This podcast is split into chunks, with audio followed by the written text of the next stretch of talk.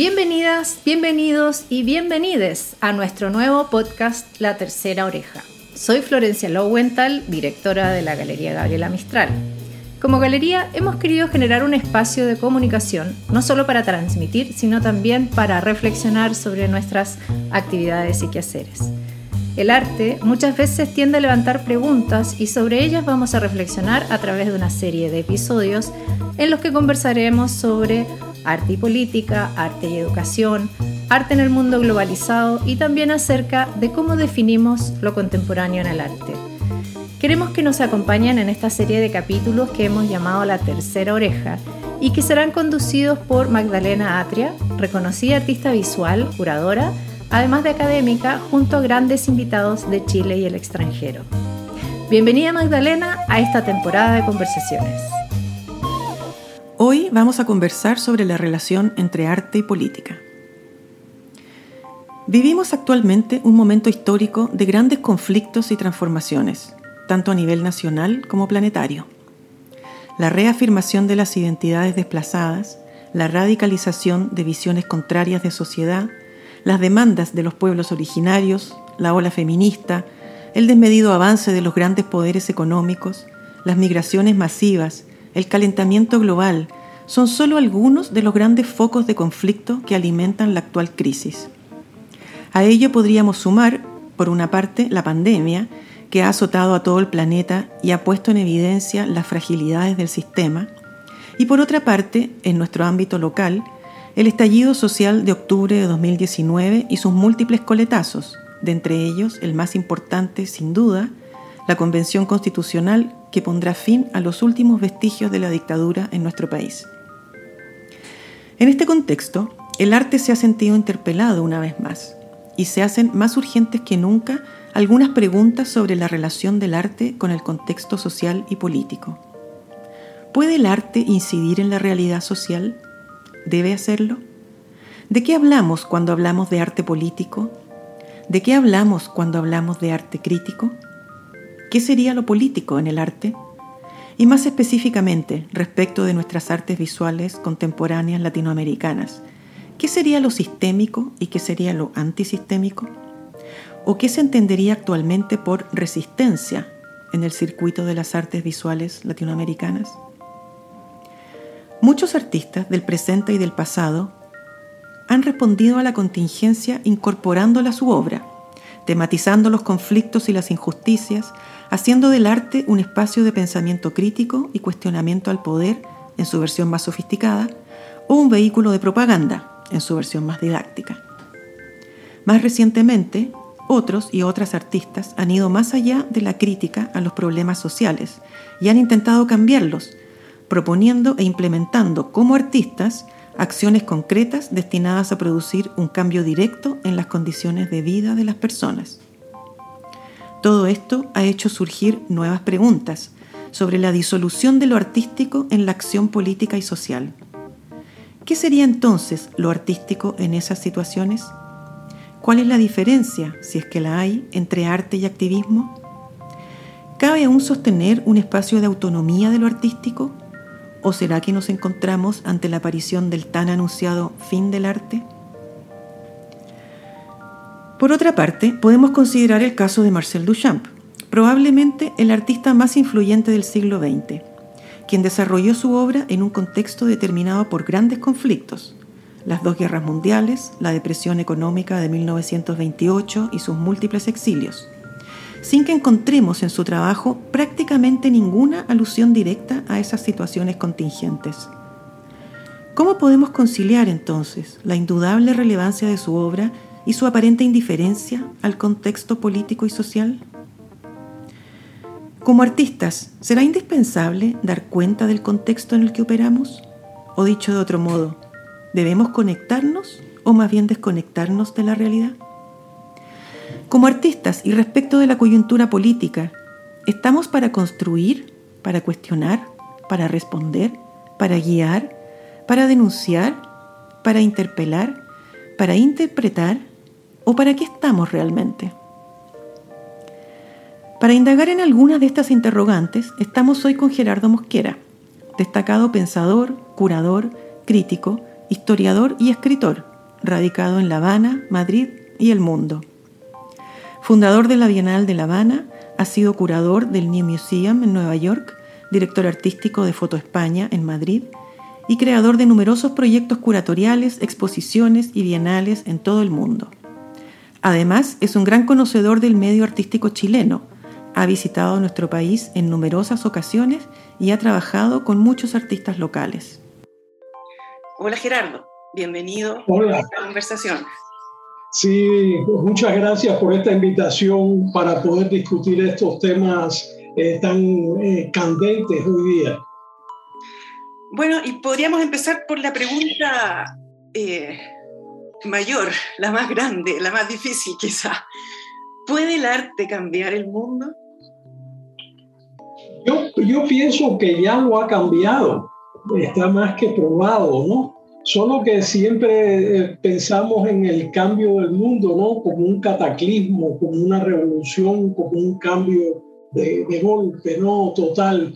Y a mí me parece que los grandes cambios se van produciendo lentamente y se van produciendo sobre todo eh, en la cultura, que la cultura es la base sobre la cual en definitiva se construye lo político, lo social, eh, las ideas. Entonces, eh, yo pienso que los artistas con su trabajo van construyendo capas de sentido sobre las cuales se van asentando los cambios, cambios que ocurren lentamente, pero que y de, de una manera perdurable, ¿no?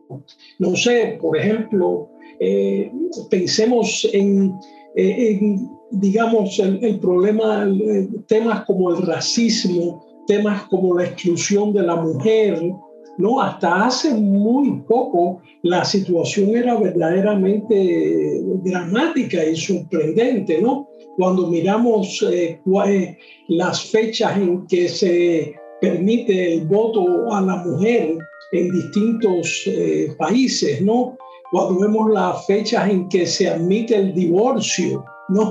De la cual Chile tiene el récord, creo que ha sido el último país en aprobarlo, ¿no? Entonces, ¿cómo se va consiguiendo esto? Esto se va consiguiendo sobre la base de cambios en la conciencia social y el arte es, eh, es, crucial para estos cambios. Es decir, la política siempre se asienta sobre una cultura y el arte es un elemento fundamental para eh, construir esa cultura en una dirección o en otra. Así que definitivamente sí, el arte puede cambiar la vida.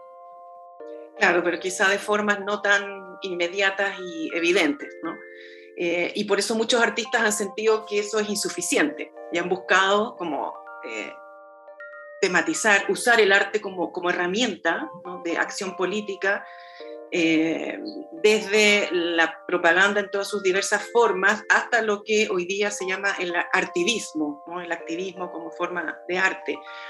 Em, ¿Piensas tú que esa, eh, o qué, te parece esa, esa postura o esa dimensión de, que es otra manera de entender la forma en que el arte puede cambiar la sociedad? Sí, cómo no, a mí me parece muy importante y que en algunos contextos está comportándose de una manera sorprendente. El ejemplo más claro es lo que está pasando actualmente en mi país, en Cuba donde para es sorprendente cómo, digamos, la vanguardia de la contestación política a un régimen muy establecido, ¿no? muy autoritario, pues eh, se está produciendo desde el arte. Es decir, es, es eh, todos los, los principales eh, líderes de, todos esto, estos movimientos que buscan un cambio en Cuba, pues eh, eh, proceden del campo del arte, es asombroso.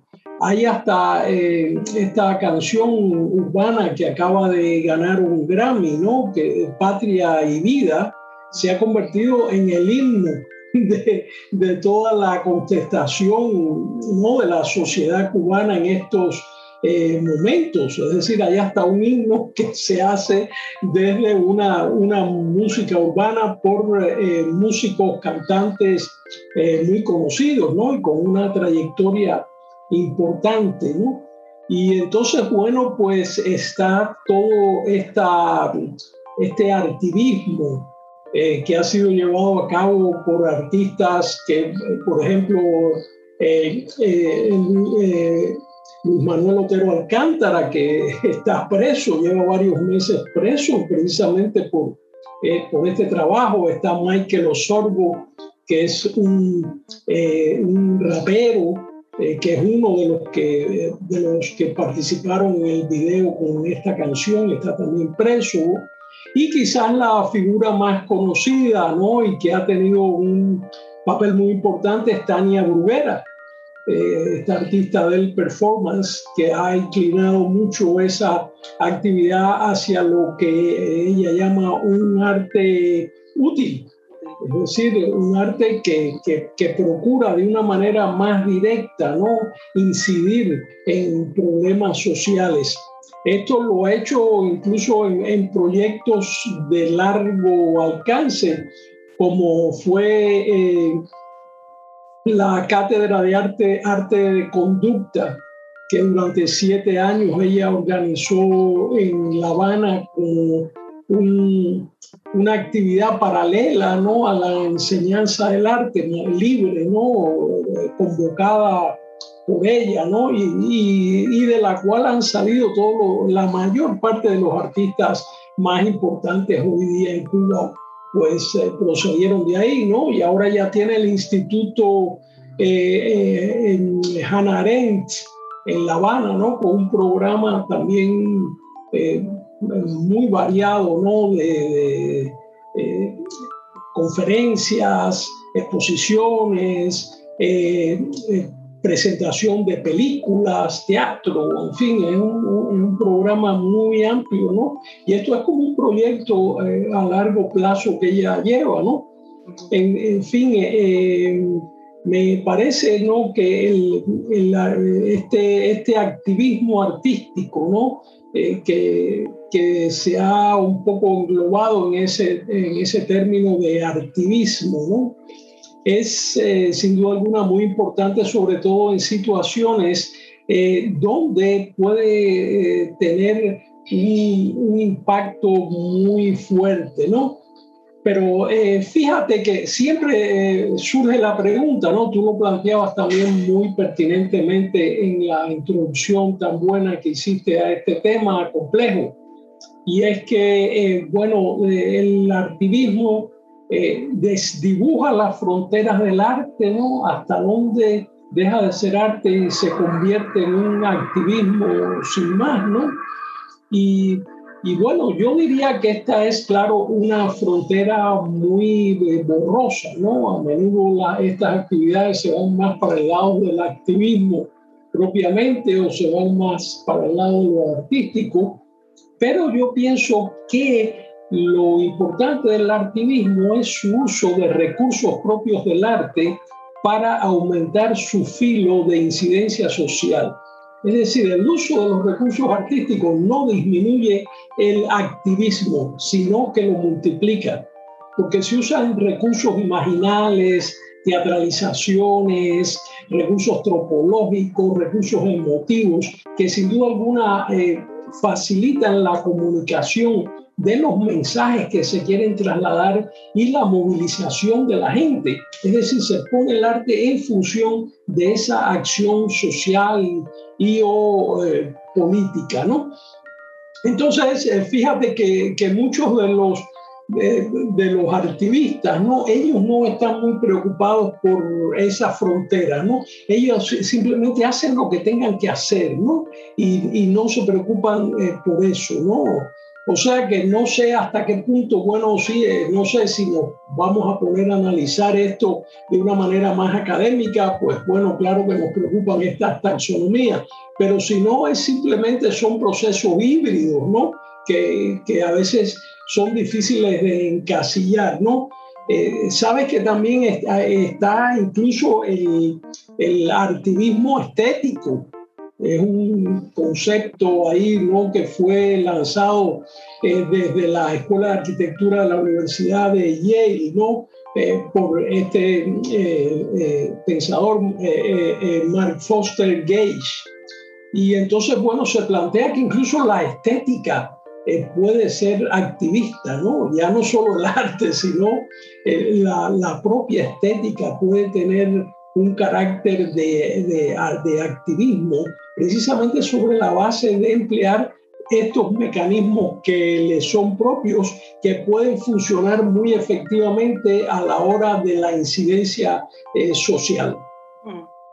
Sí, y pensando en lo que decías recién, como de artistas que toman los recursos propios del arte y los utilizan como herramienta para comunicar un mensaje, para incidir en esos conflictos, em, pienso, no es lo mismo que hacía el, eh, tan eh, mal, mal reputado eh, realismo socialista en la Rusia de comienzo del siglo XX?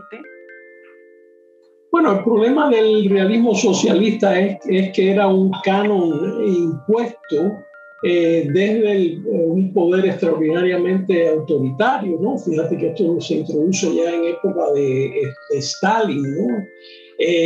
y simplemente se trata de, mecanismos de prolongar ese, ese, poder, ¿no? Y estas ideas muy ideologizadas y muy dogmatizadas, ¿no? En cambio, el activismo, pues, es contestatario, trata de transformar, trata de liberar, eh, trata de, de, de, mover la sociedad, ¿no? Y no, como en este caso, de justificar y de servir de medio para reproducir un sistema autoritario y de una manera muy estereotipadamente canónica y muy dogmática, acorde con el propio pensamiento marxista que se desarrolla en la época de Stalin, ¿no? Un pensamiento que hace perder el marxismo del marxismo, por decirlo así, ¿no? Su sentido crítico, que es eh, la crítica histórica, que es la gran eh, herramienta del marxismo, ¿no? Y se convierte simplemente en una, en una ideología casi religiosa, eh, ¿no? muy dogmática durante toda esta larga, eh, el largo periodo del, del, estalinismo, donde el marxismo eh, se convierte en otra cosa. Sí, y, mm, otra idea que, que, mencionaste que también me parece que, que, da para darle unas vueltas, ¿no? Esta idea del arte útil que, que defiende Tania Bruguera y muchos otros artistas. Eh, mm, pensando, o sea, pienso que, ¿Qué pasa con el, el, valor de lo inútil, que ha sido una de las cosas que el arte y la poesía han, han defendido siempre, como esos espacios que no son funcionales eh, y que por eso mismo se escapan a una lógica del sistema, de un sistema, sobre todo en un sistema neoliberal, que nos está eh, como presionando todo el tiempo a ser productivos, a ser eficientes, a ser útiles. Entonces hay un espacio de lo inútil que quizá eh, desaparece o se ve como sumido en esta, en esta demanda por ser útil y productivo. Eh, y pienso que hay un, un, espacio que, que, si no está en el arte, ese espacio de lo útil, ¿dónde está en nuestro mundo contemporáneo? ¿no? Sí, es, es, es, muy bueno eh, lo, que es decir, es muy agudo esto que planteas, ¿no? Yo incluso Recientemente, creo que fue hace un par de años, curé una exposición en el Bronx Museum en Nueva York que se, que se llamaba Useless, mm. eh, o sea, inútil, precisamente. Eh, bueno, esta exposición planteaba precisamente esa necesidad de lo inútil y cómo muchos artistas, pues al producir objetos artísticos que eran máquinas, entonces llevaban... Eh, esa idea, eh, expresaban esa idea de una manera muy gráfica, porque son, eh, crean máquinas que no sirven para producir algo útil, algo funcional, ¿no? Sabes que la máquina siempre lleva esa carga de, lo funcional, de, la utilidad, ¿no? Es un instrumento muy moderno. Y entonces, bueno, estas máquinas eran inútiles. Estaba hasta la famosa máquina de, de Tangley que se destruye a sí misma, ¿no? Es una máquina que simplemente se destruye a sí misma, ¿no? Entonces, eh, yo pienso que es que no hay que pensar en términos exclusivos, sino inclusivos. Eh, me parece que por muy pertinente que sea todo este arte útil y, que, eh, que sin duda alguna tiene una utilidad positiva, pero también tiene que haber espacios para lo inútil. Eh, lo que una de las cuestiones que más me fascina y me atrae a mí del arte es precisamente su carácter polifónico. Es decir, está el violín y está a la vez el címbalo ahí que da unos golpes fuertes, ¿no? O el, el corno. Es decir, yo pienso que el arte tiene cabida una cantidad de distintas actividades y acercamientos, que es lo que lo, es lo, que lo hacen que sea una actividad tan necesaria para, eh, para nuestra sociedad y definitivamente eh, no pienso que el activismo tenga que plantear, eh, como lo decía Siqueiros, ¿no? Solo hay un camino que es el nuestro, ¿no? Es decir, esos dogmatismos, ¿no? Sino que tiene que haber espacio para otras manifestaciones. Porque además de eso, fíjate, yo siempre pienso que los artistas no hacen lo que quieren, sino lo que pueden. De pronto hay hasta un artista muy político en su ideología personal, en su conducta, y sin embargo no puede hacer eso, tiene que hacer abstracción, o, o si es músico, tiene que hacer música romántica, no sé, porque eso es lo que le da su subjetividad. El artista trabaja de dentro hacia afuera a través de su subjetividad. Entonces, eh, a veces, pues simplemente, aunque quiera hacer arte político o, activismo, no puede hacerlo porque no le da. Entonces, eh, yo pienso que hay espacio para todo. Sí.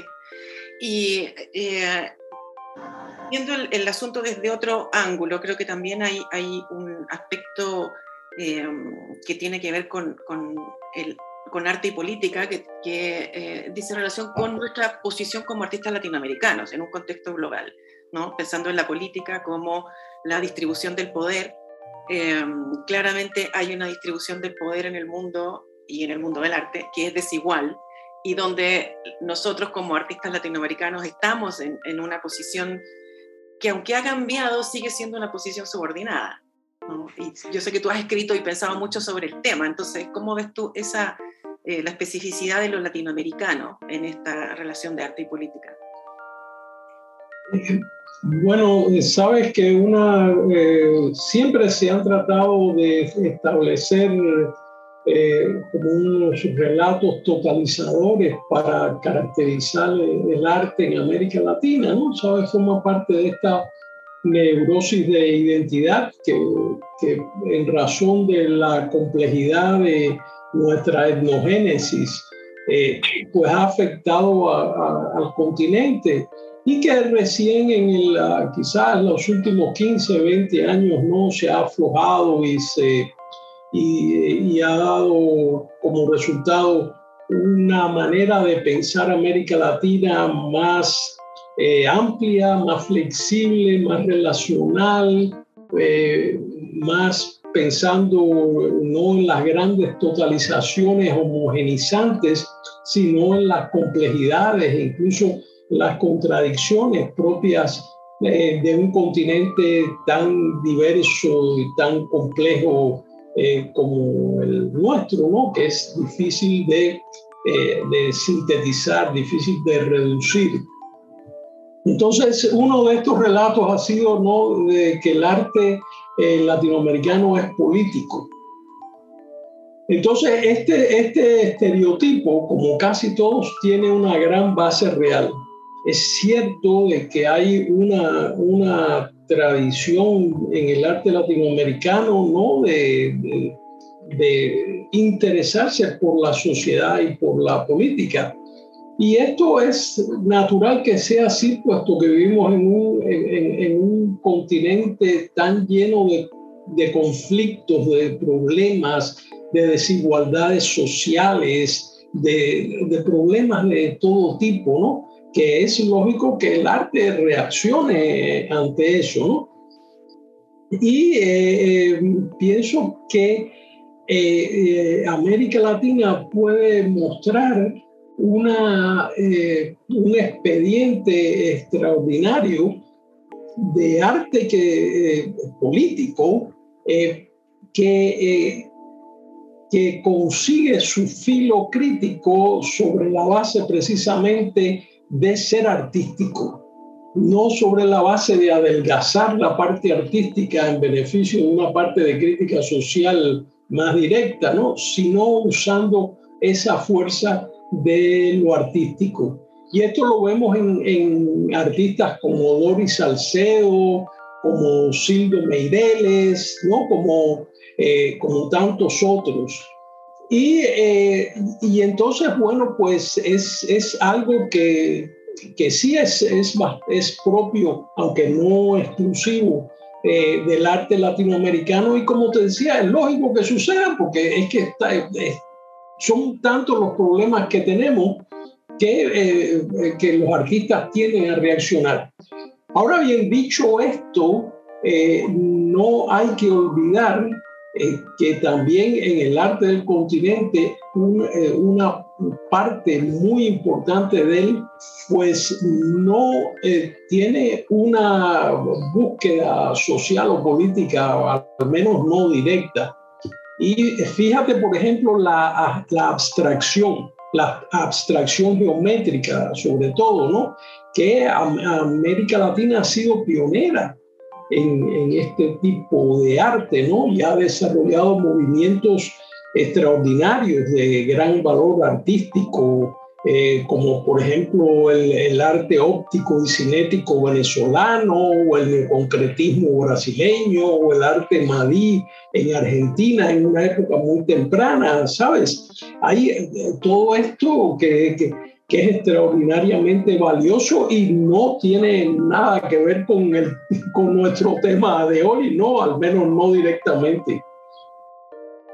Claro, son ah, movimientos que uno diría no eh, un poco como el ejemplo que te ponía de, de Duchamp, ¿no? que no tematizan, no dan cuenta directa de lo que está pasando a su alrededor, de, los acontecimientos, eh, pero quizá en una dimensión más profunda eh, sí tienen un componente político en el sentido de, de instalar una mirada crítica, incluso hacia esa propia tradición europea de la abstracción, ¿no? cuestionando ciertas formas de relacionarse con el arte y planteando otras formas que serían más propias de nuestra realidad latinoamericana, en un nivel más profundo, quizá conectándose con eh, lo que es nuestra historia anterior a la conquista o, no sé, con un imaginario quizá eh, más propio em, y que en ese sentido instala una posición crítica, aunque no sea em, contingente en términos de los contenidos. Eh, sí, eh, estoy totalmente de acuerdo contigo, ¿no? Y es muy bueno que lo hayas señalado, ¿no? Y eh, fíjate que, que, Jacques Rancière es interesante lo que dices, ¿no? Porque él caracteriza el arte político, es para él el arte que introduce un choque estético que disocia todo un cuerpo de experiencia establecida. Es decir, fíjate, la, la manera él de verlo es muy amplia, ¿no? Y tiene que ver con lo que tú dices, ¿no? Es, es de disociar, de romper, ¿no? Una, eh, es decir, un establishment de, de, lo visual o de las expectativas visuales, culturales, etcétera, ¿no? Y desestabilizarlo, ¿no? Entonces ahí él ve el, la especificidad del carácter eh, político del arte. Eh, perdona que vuelva a poner otro ejemplo mío, pero es el que me viene a la mente porque es, es muy próximo, ¿no?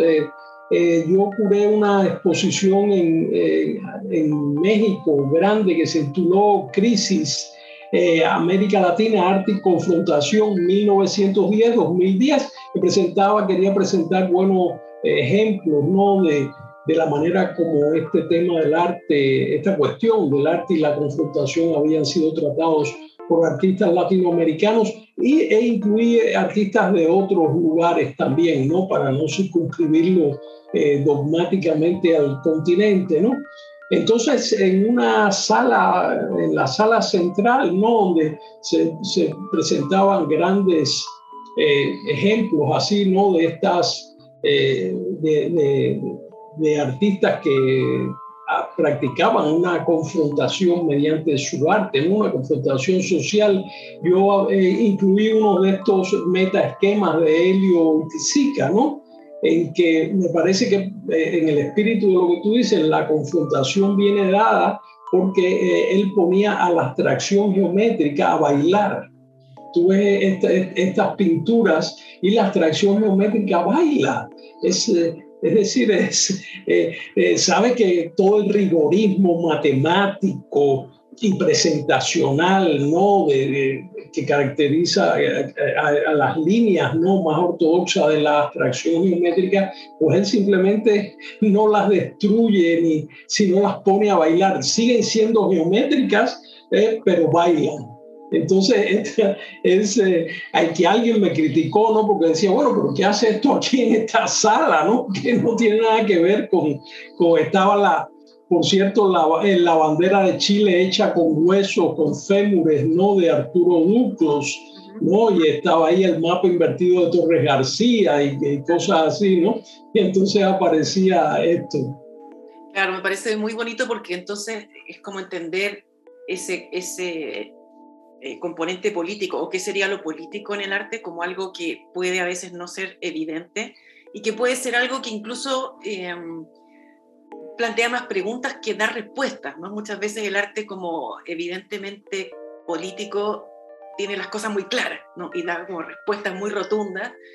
Em, y hay otras formas en que el arte puede ser político que tienen que ver con plantear preguntas, que no necesariamente las responde, las deja ahí. Entonces creo que Oiticica es un buen ejemplo en ese sentido. Y por sí, uno podría pensar cuál es el arte eh, no político o el arte que es servicial al sistema. ¿Cuál, sería ese arte que, que, niega una dimensión crítica y política y que, y que en el fondo se pone al servicio de, del statu quo? Bueno, eh, eh, no sé, es decir, en primer lugar hay que aclarar que por el hecho de que de no ser político no quiere decir que el arte esté eh, a favor del sistema establecido, ¿no? Sino simplemente que, que hace otras cosas, ¿no? A lo mejor lidia con otros temas, con otros acercamientos que más personales, más subjetivos, más interiores, en fin.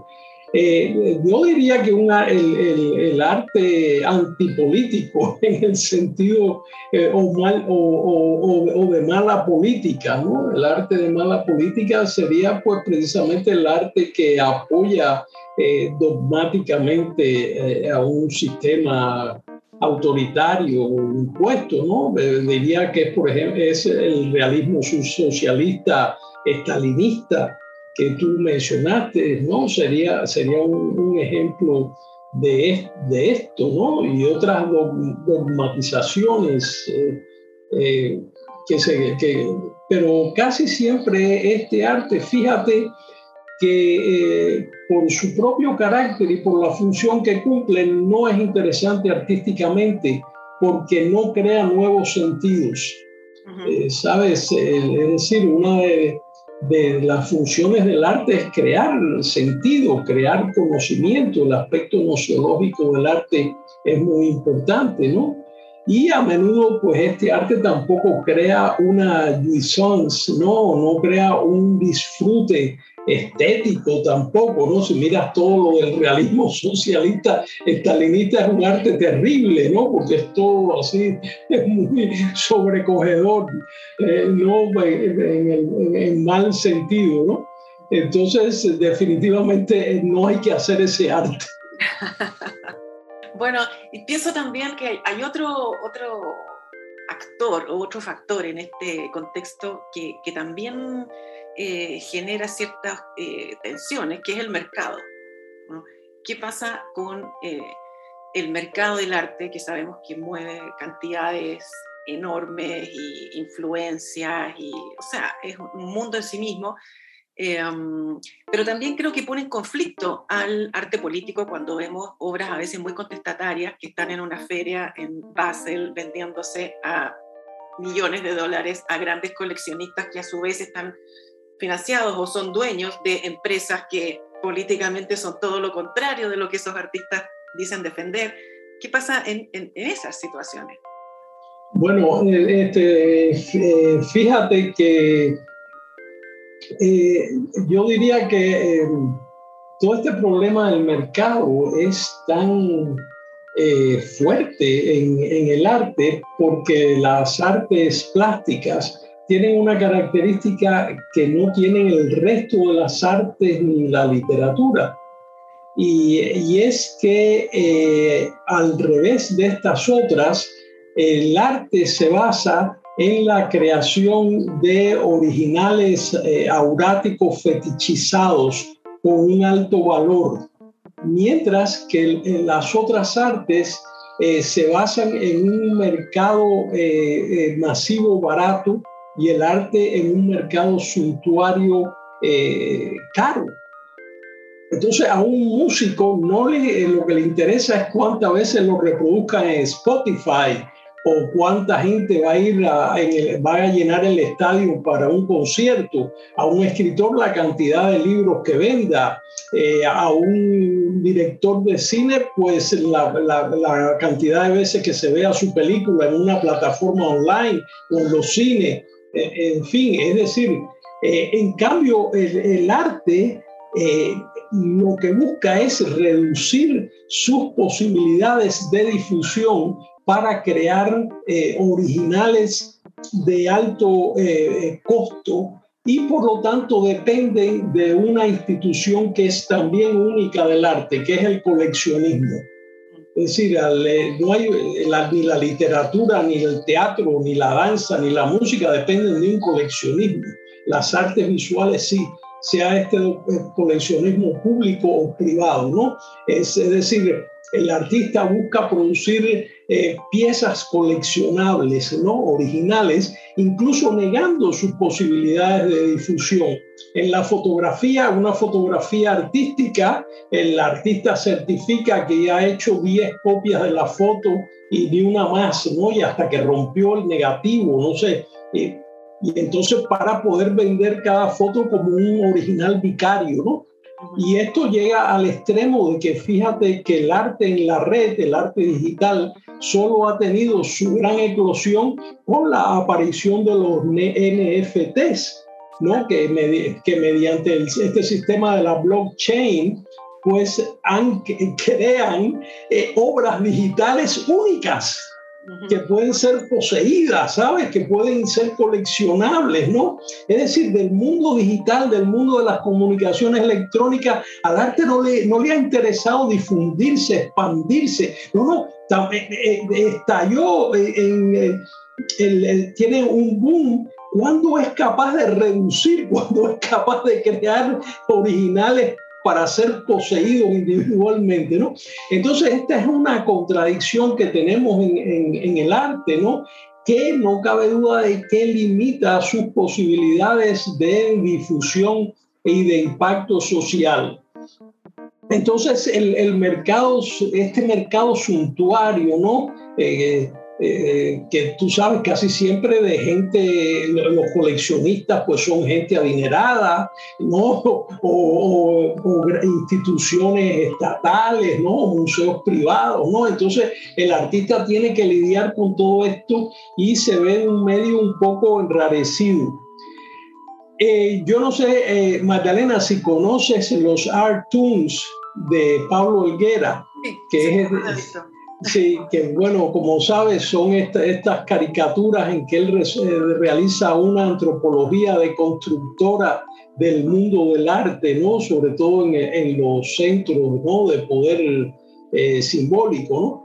Hay aquí dos personajes, ¿no? En una exposición, y uno le dice al otro, eh, estoy seguro que su arte políticamente radical va a cambiar el arte para siempre.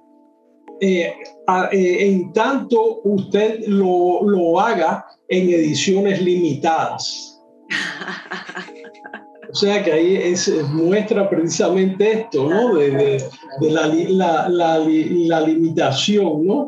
Hay, a ver si hay otro, otro por acá, ¿no? Que eh, dice, dice están aquí en una feria de arte dos personajes, ¿no? Y ella le dice, señalando así un cuadro, su arte es profundamente político. es un activista de las ferias de arte. Entonces, bueno, él, él, él, pone el, dedo en estas llagas, ¿no? Claro. Y hay, hay, dos señoras de aspecto adinerado, ¿no? Mirando un cuadro en una galería y dicen, me encanta esta nueva fase de su trabajo. Es menos eh, políticamente radical y más radicalmente cara.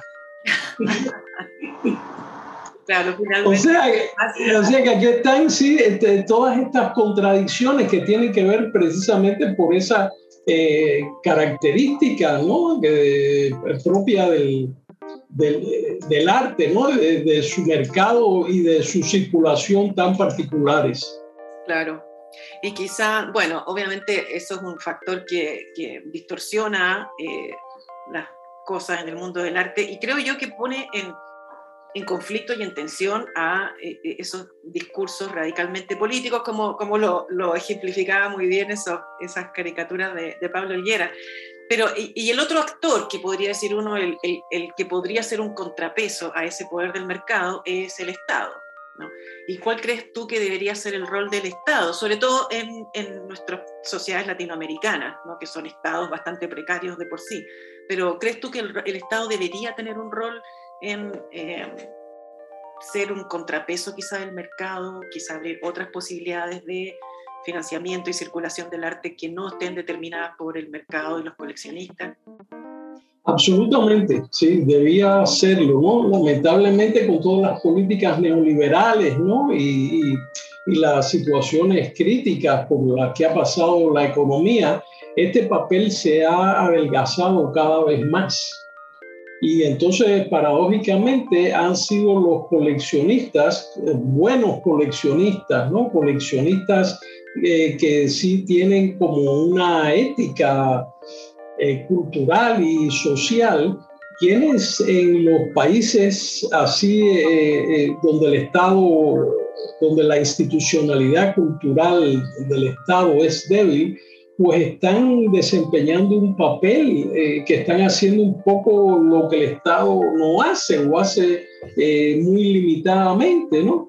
Ves, por ejemplo, el, el, Museo Jumex en México, O ves, por ejemplo, colecciones como la de Sifo, ¿no? De la Fontanal Cisneros en Miami, o, o la colección de Patti Cisneros con sus donativos de obra que están haciendo, ¿no? y la creación en el MoMA de un, eh, un, centro de investigación del arte latinoamericano. ¿no?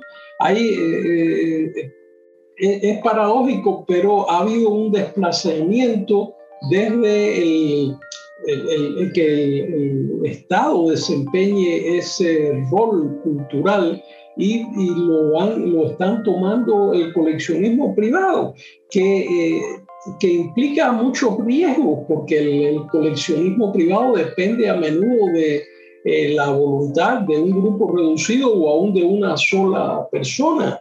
Y hay casos dramáticos como el, que pasó con Daros eh, Arte Latinoamérica, esta colección de esta fundación en, Suiza, ¿no?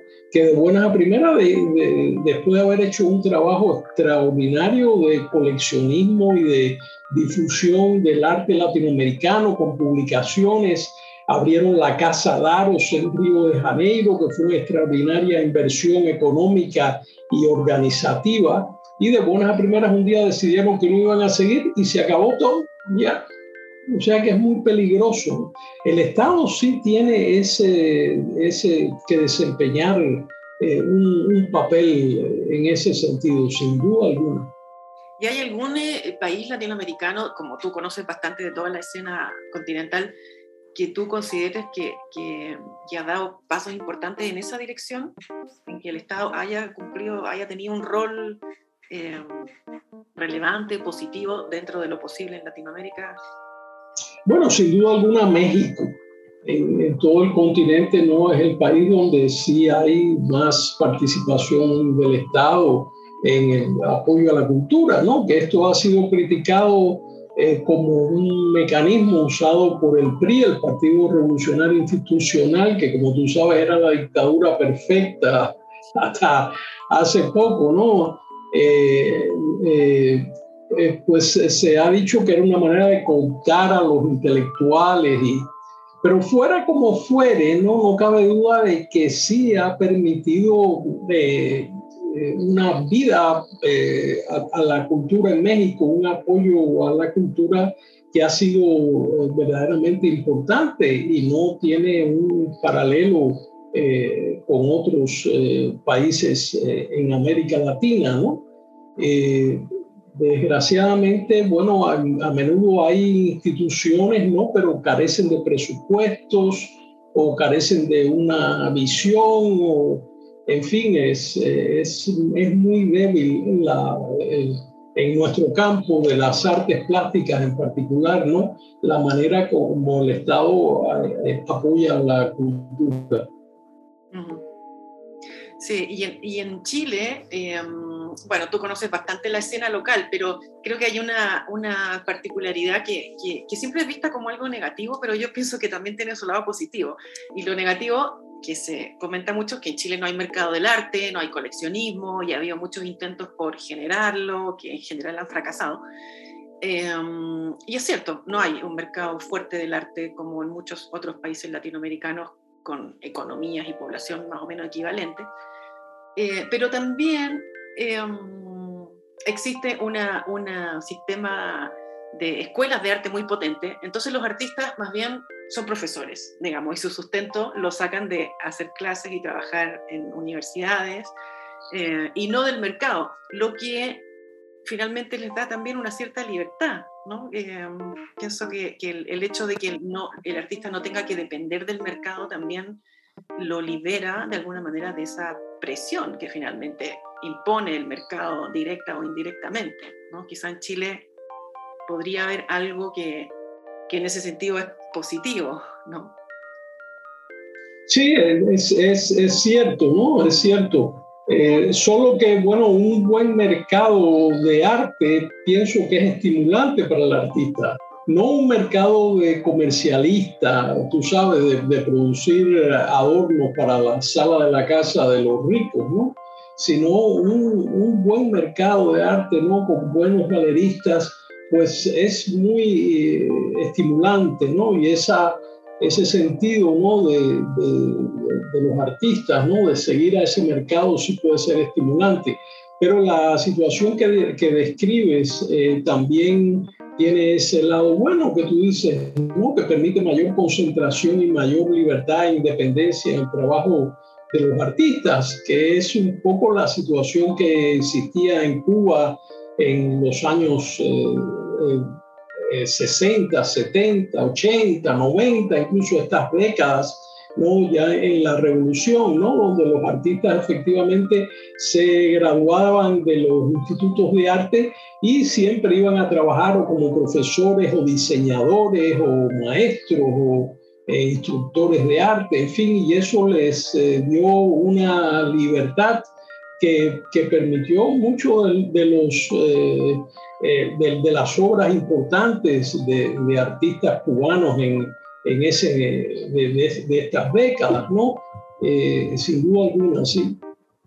Hay un lado bueno y un lado malo. Esos dos, lados de la moneda. Y, y ya que estamos en, en el caso chileno, en el terreno local, pienso que es evidente que hay una época del arte chileno, la escena de avanzada, el arte que se hizo durante fines de los 70 y buena parte de los 80, que es eh, evidentemente político ¿no? y que está respondiendo a un contexto muy apremiante. Y, y después eso ha sido, bueno, evidentemente ese periodo terminó, ha habido cambios en, en, las generaciones de artistas posteriores. Eh, ¿Cómo ves tú desde, desde afuera un poco ¿no? este panorama de, del arte chileno en relación a esta fuerte eh, herencia de carga política de la escena avanzada y lo que ha pasado después, en las décadas posteriores? yo eh, creo que la, la escena de, avanzada eh, dejó una herencia, ¿no? Como se dice en el argot deportivo, puso alto la, la vara. Y, y, aunque los artistas que siguieron no, no proseguían una, lo que pudiéramos llamar una, una escuela de la escena de avanzada, ¿no? Eh, sino que cada quien pues, buscaba su propio camino. No cabe duda de que, en mi opinión, eh, esos grandes artistas y ese movimiento tan fuerte que surgió y que fue tan bien aupado y teorizado eh, por Nelly Richard, ¿no? Y hay que ver también este, esta, este diálogo del arte hacia la teoría y de la teoría hacia el arte, ¿no? El arte hacia el discurso crítico y, viceversa, ¿no? Esa, esa, alimentación dialógica, ¿no? Enriquecedora, ¿no? Entonces yo pienso que, que los artistas que siguieron, eh, aunque insisto, cada quien tomara por su propio camino, pero no cabe duda de que tenían una base de, crítica, una base reflexiva, una base muy discursiva eh, para el arte, ¿no? Y, esto hizo que, bueno, en Chile haya, el, arte sea eh, un arte común, es un arte que piensa, es un arte donde el, donde el pensamiento, el concepto es, es muy importante, ¿no?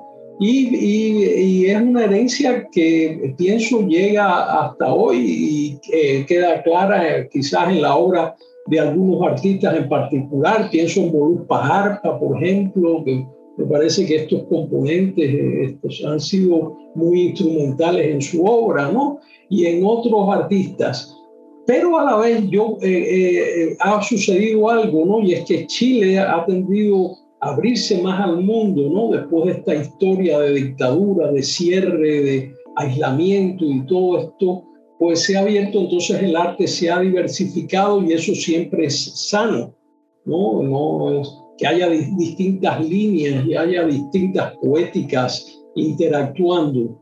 Y es lo, lo, que me parece que está sucediendo ahora, que, que no estoy muy informado de lo más reciente del arte chileno, ¿no? Pero lo que he podido ver, bueno, es esta, esta diversidad, ¿no? Pero siempre manteniendo un estatus eh, profesional muy elevado y, y, es decir, no hay, no hay ingenuidad, no hay en el mal sentido, ¿no? De, eh, sino es un arte que tiene un conocimiento, sabe lo que hace y tiene una gran seriedad eh, profesional. Claro, un arte que, como decías tú, piensa mucho, pero baila poco. Sí, exactamente, sí. Sí, sí. Pero bueno, eh, eso no sé si será malo, ¿no? Porque también cada, es decir, cada contexto tiene su, su propia característica, ¿no? Y el, el de Chile también está asignado por esto que tú decías, ¿no? Y es la cantidad de universidades que hay, ¿no? Donde hay escuelas de arte. Entonces esto da, no cabe duda, de una preparación profesional a los artistas que es única en toda América Latina y quizás en todo el, sur, ¿no? Eh, que es esta alta preparación eh, profesional que, que, tienen los artistas y que tienen además la suerte ¿no? de que los profesores en estas universidades, como es tu caso, ¿no? y, y de tantos otros, ¿no? pues son artistas practicantes. Es decir, no son académicos, sino artistas practicantes que los conectan en directo con la práctica real eh, del arte. Y esto es, es, es, extraordinario, ¿no? es muy beneficioso para los artistas que se forman. Claro, sí, sin duda. Y mm, bueno, Gerardo, estamos llegando ya al, al final de esta conversación. Quizá nos podrías contar un poco en qué estás, qué proyectos, qué, qué, qué te ocupa por estos días, de pandemia además. Bueno, sabes que acabo de pasar por una experiencia muy rara que fue curar una trienal eh, sin ir al lugar. Ah. Eh, fue la, la, trienal de la imagen de Guangzhou en, en, China, ¿no? Que Guangzhou es Cantón, ¿no? la famosa ciudad puerto china, esta megalópolis.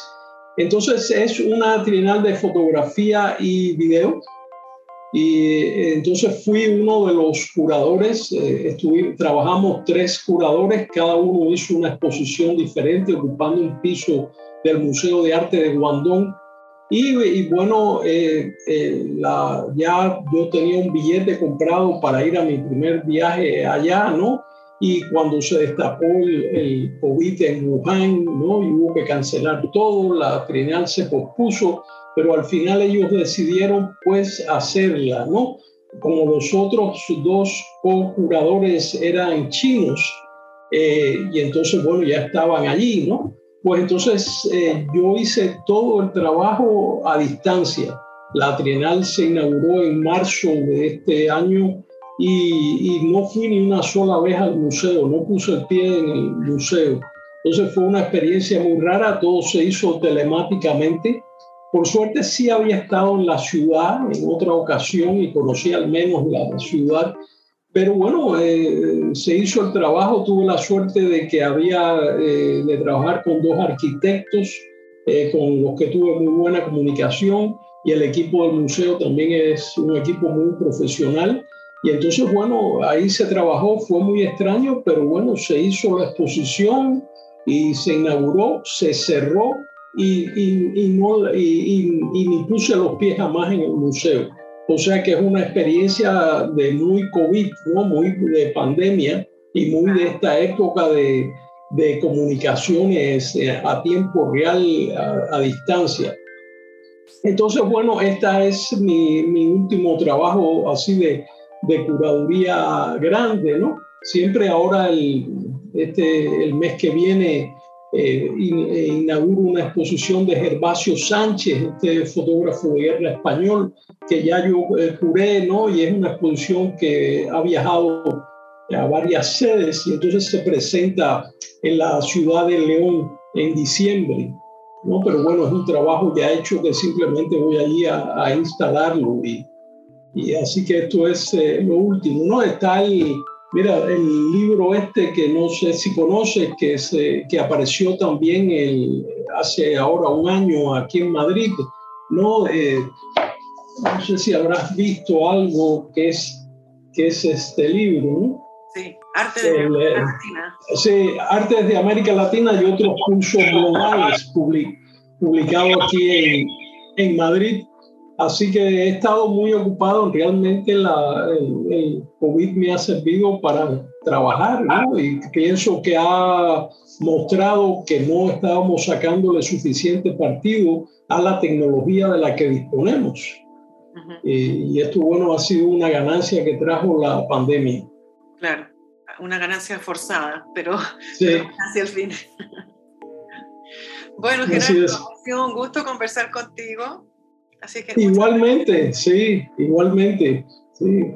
Muy, muy interesante todos estos temas que has planteado y muy actuales. Te dejo un gran abrazo. Sí, igual para ti, Magdalena. Muchas gracias.